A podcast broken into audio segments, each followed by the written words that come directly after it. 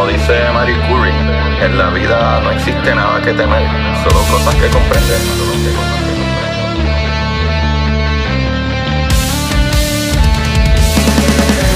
Recuerden correr y buscar la manera de aprender que más le divierta.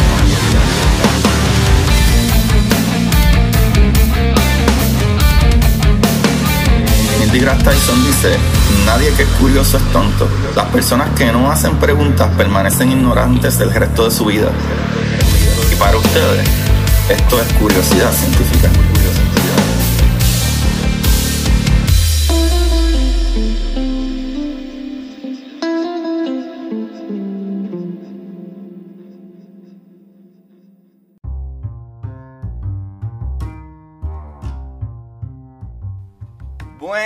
Curiosidad Científica. Bienvenido otro día más al programa donde ustedes saben que se dan a conocer. Oh, vienen a conocer, ¿verdad? Yo creo que eso es mejor.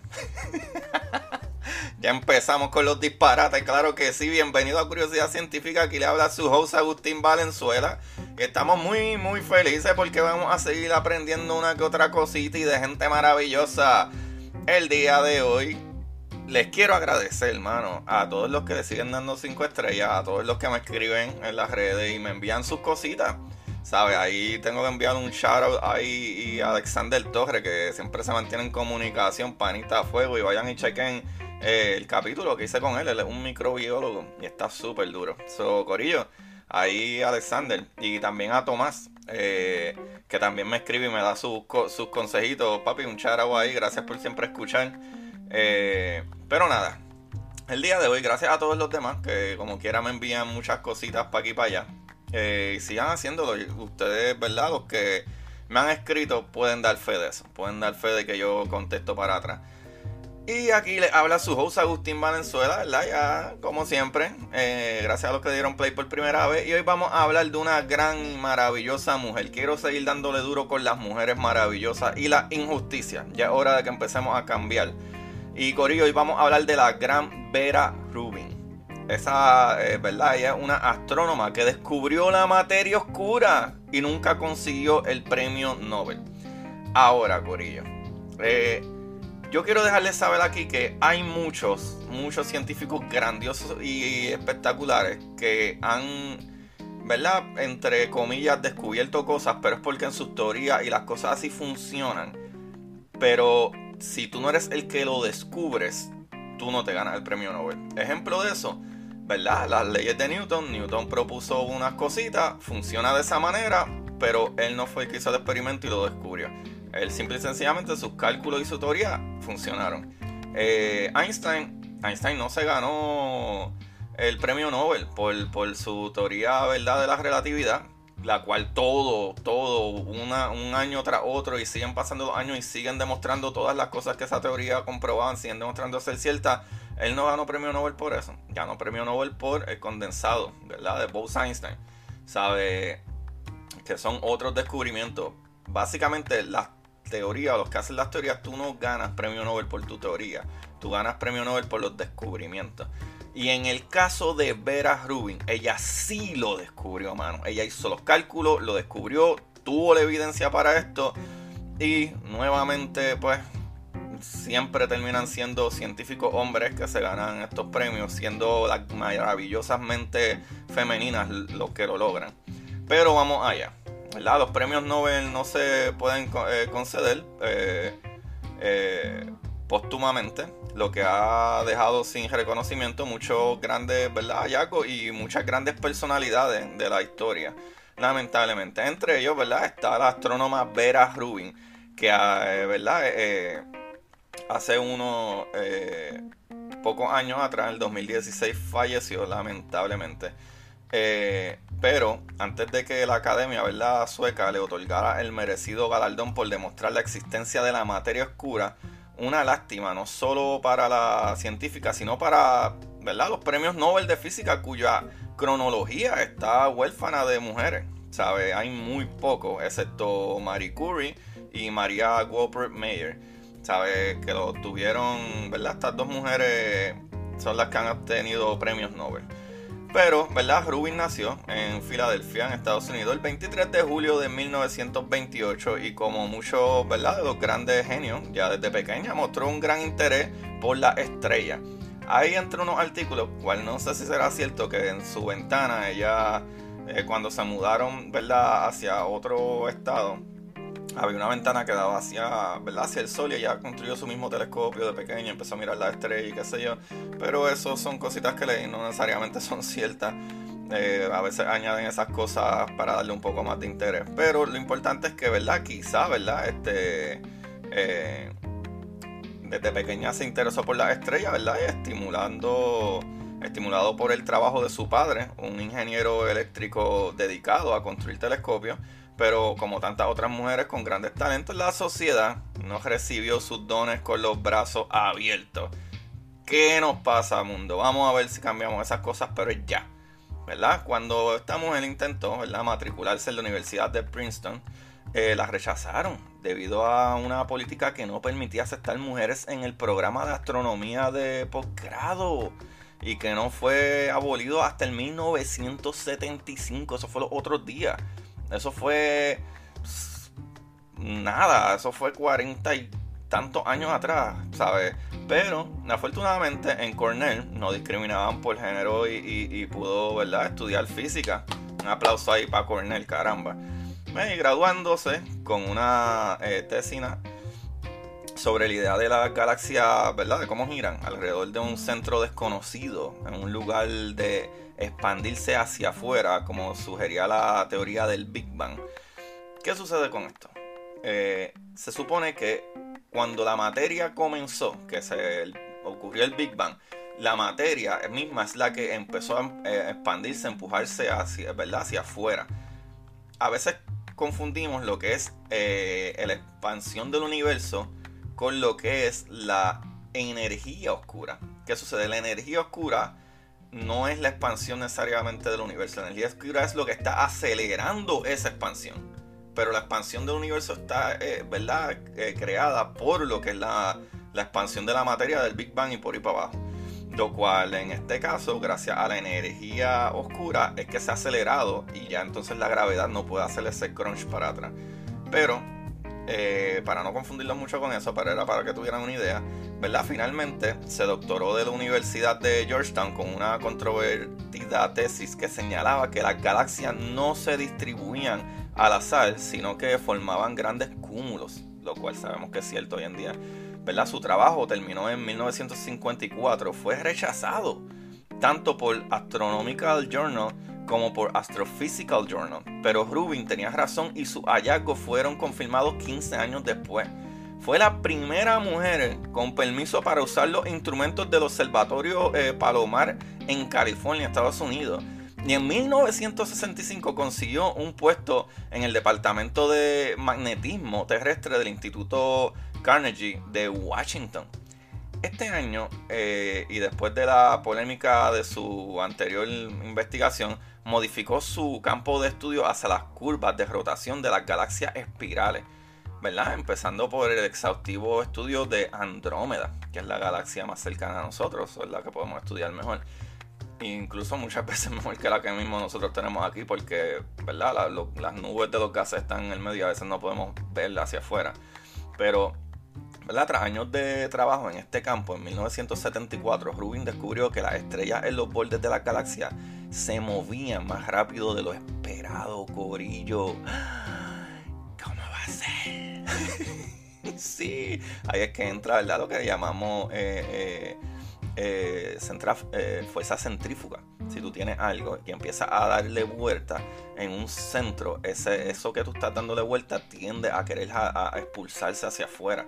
Si tú pones en una mesa, ¿verdad? redonda, eh, muchas bolas de ping-pong y empiezas a darle vuelta a la mesa, bolas de ping-pong van a seguir volando. Al menos que haya algo que la esté aguantando.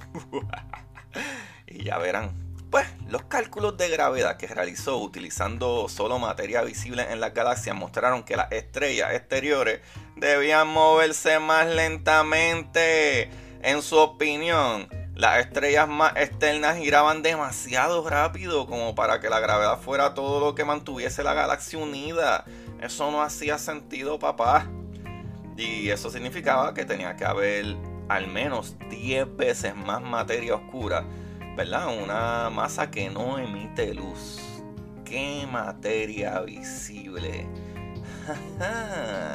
Sabemos que la materia, toda la materia, conocemos todo, todos los gases en el espacio, las estrellas, los gatos, los perros, el café, eh, todo está compuesto de materia que, ¿verdad? que se toca o relaciona con la fuerza electromagnética. Por eso la podemos ver, eh, se interactúa y se mezcla y, y, radia y todas esas cositas. Pero hay algo que no se podía ver, que entonces, mira, esto no hace sentido, debería de haber algo aquí que aguantar estas cosas porque están girando muy rápido, supone que salgan volando. ¿Qué será?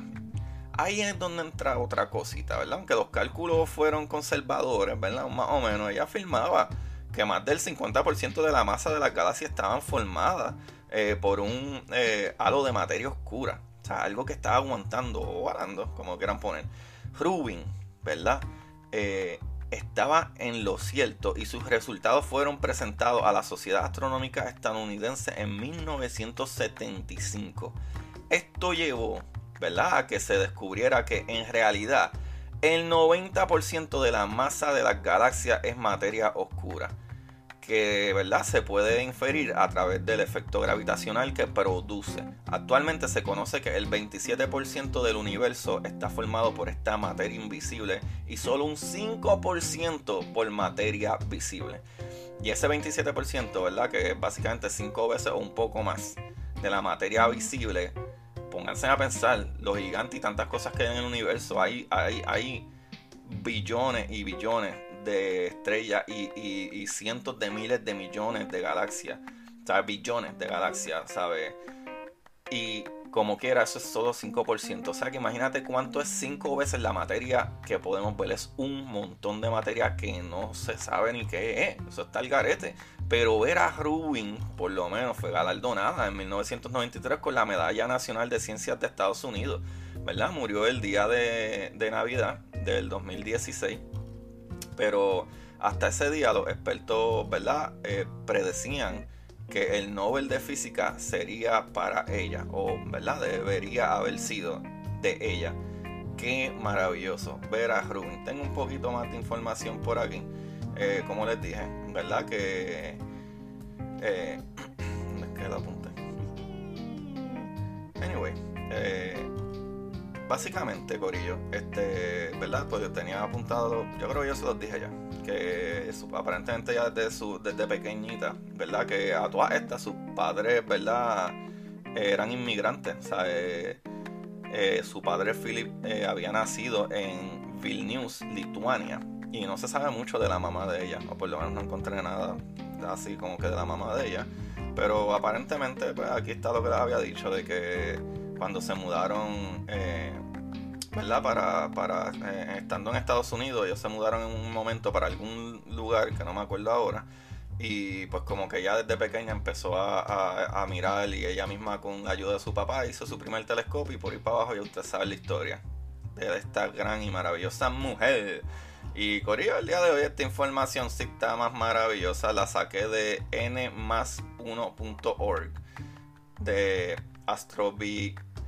astrobitácora.com de agencias sync.es y de británica.com. Y en británica no está todo en inglés, no hay nada en español. Eh, pero de ahí saqué la gran mayor parte de la información. Como por ejemplo cuando murió. Todas las demás eh, publicaciones son como del 2017 o 2015 y ella murió en el 2016. So, unas publicaciones decían como que el año pasado murió yo, ajá, ¿cuál año pasado? Ah, ok, el 2016. Y otras decían como que hace poco fue que se les reconoció en su cumpleaños. Y es como que, ah, ok, está viva, pero no, no está viva. Murió en diciembre 25 del 2016. Corillo, maravillosa, excelente y preciosa persona. Ah, ah, díganme, ¿qué ustedes han hecho? ¿Qué ustedes han descubierto? Ah? Galardonemos a la gran Vera Rubin maravillosa mujer. Tenemos que empezar a romper con esos esquemas, Corillo. Tenemos que empezar a romper con eso. Tenemos a estas mujeres que desde siempre han sido computadoras, eh, eh, racionales, eh, ¿sabes? Personas maravillosas que, mano, imagínate si escuchamos a todo el mundo. hay que escuchar a todo el mundo. Tú sabes cuán lejos estuviéramos ahora mismo científicamente si no quisiéramos poner la pata, ¿verdad? O las piernas, mejor dicho.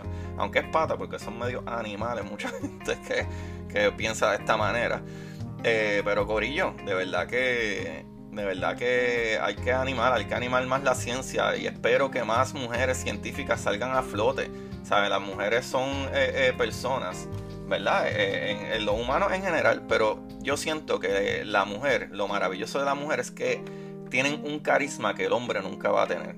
Y eso trae un ingenio y un punto de vista que nosotros no tenemos y necesitamos en la ciencia. Corillo, aplaudamos a las maravillosas mujeres que han estado y las que están por venir. Espero que muchas, muchas de ellas me digan, mira Agustín, lo logré. Y muy pronto espero tener por ahí también a Trish Luna, eh, a Patricia, que ya logró terminar su PhD. Yo creo que le dieron el grado ya o está por darle el grado. Espero tenerla por aquí para que nos cuente. Quiero, quiero seguir reafirmando a las maravillosas mujeres en la ciencia. Necesitamos más de ustedes, chicas, por favor. Se les quiere un montón y recuerden siempre buscar la manera de aprender que más le divierta a mi gente. Se les quiere mucho. Buscan Curiosidad Científica Podcast en Instagram y bye bye.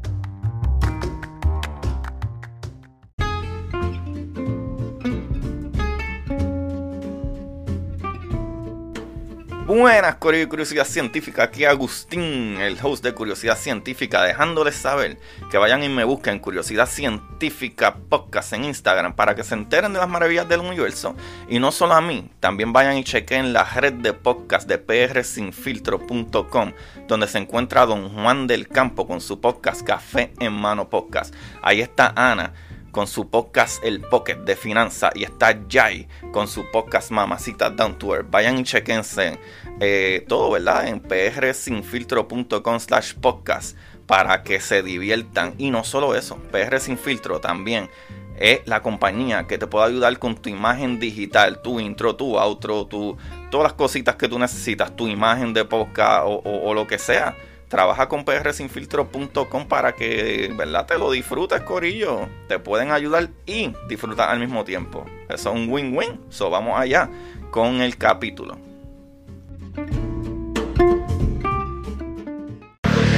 Y para ustedes, esto es curiosidad científica.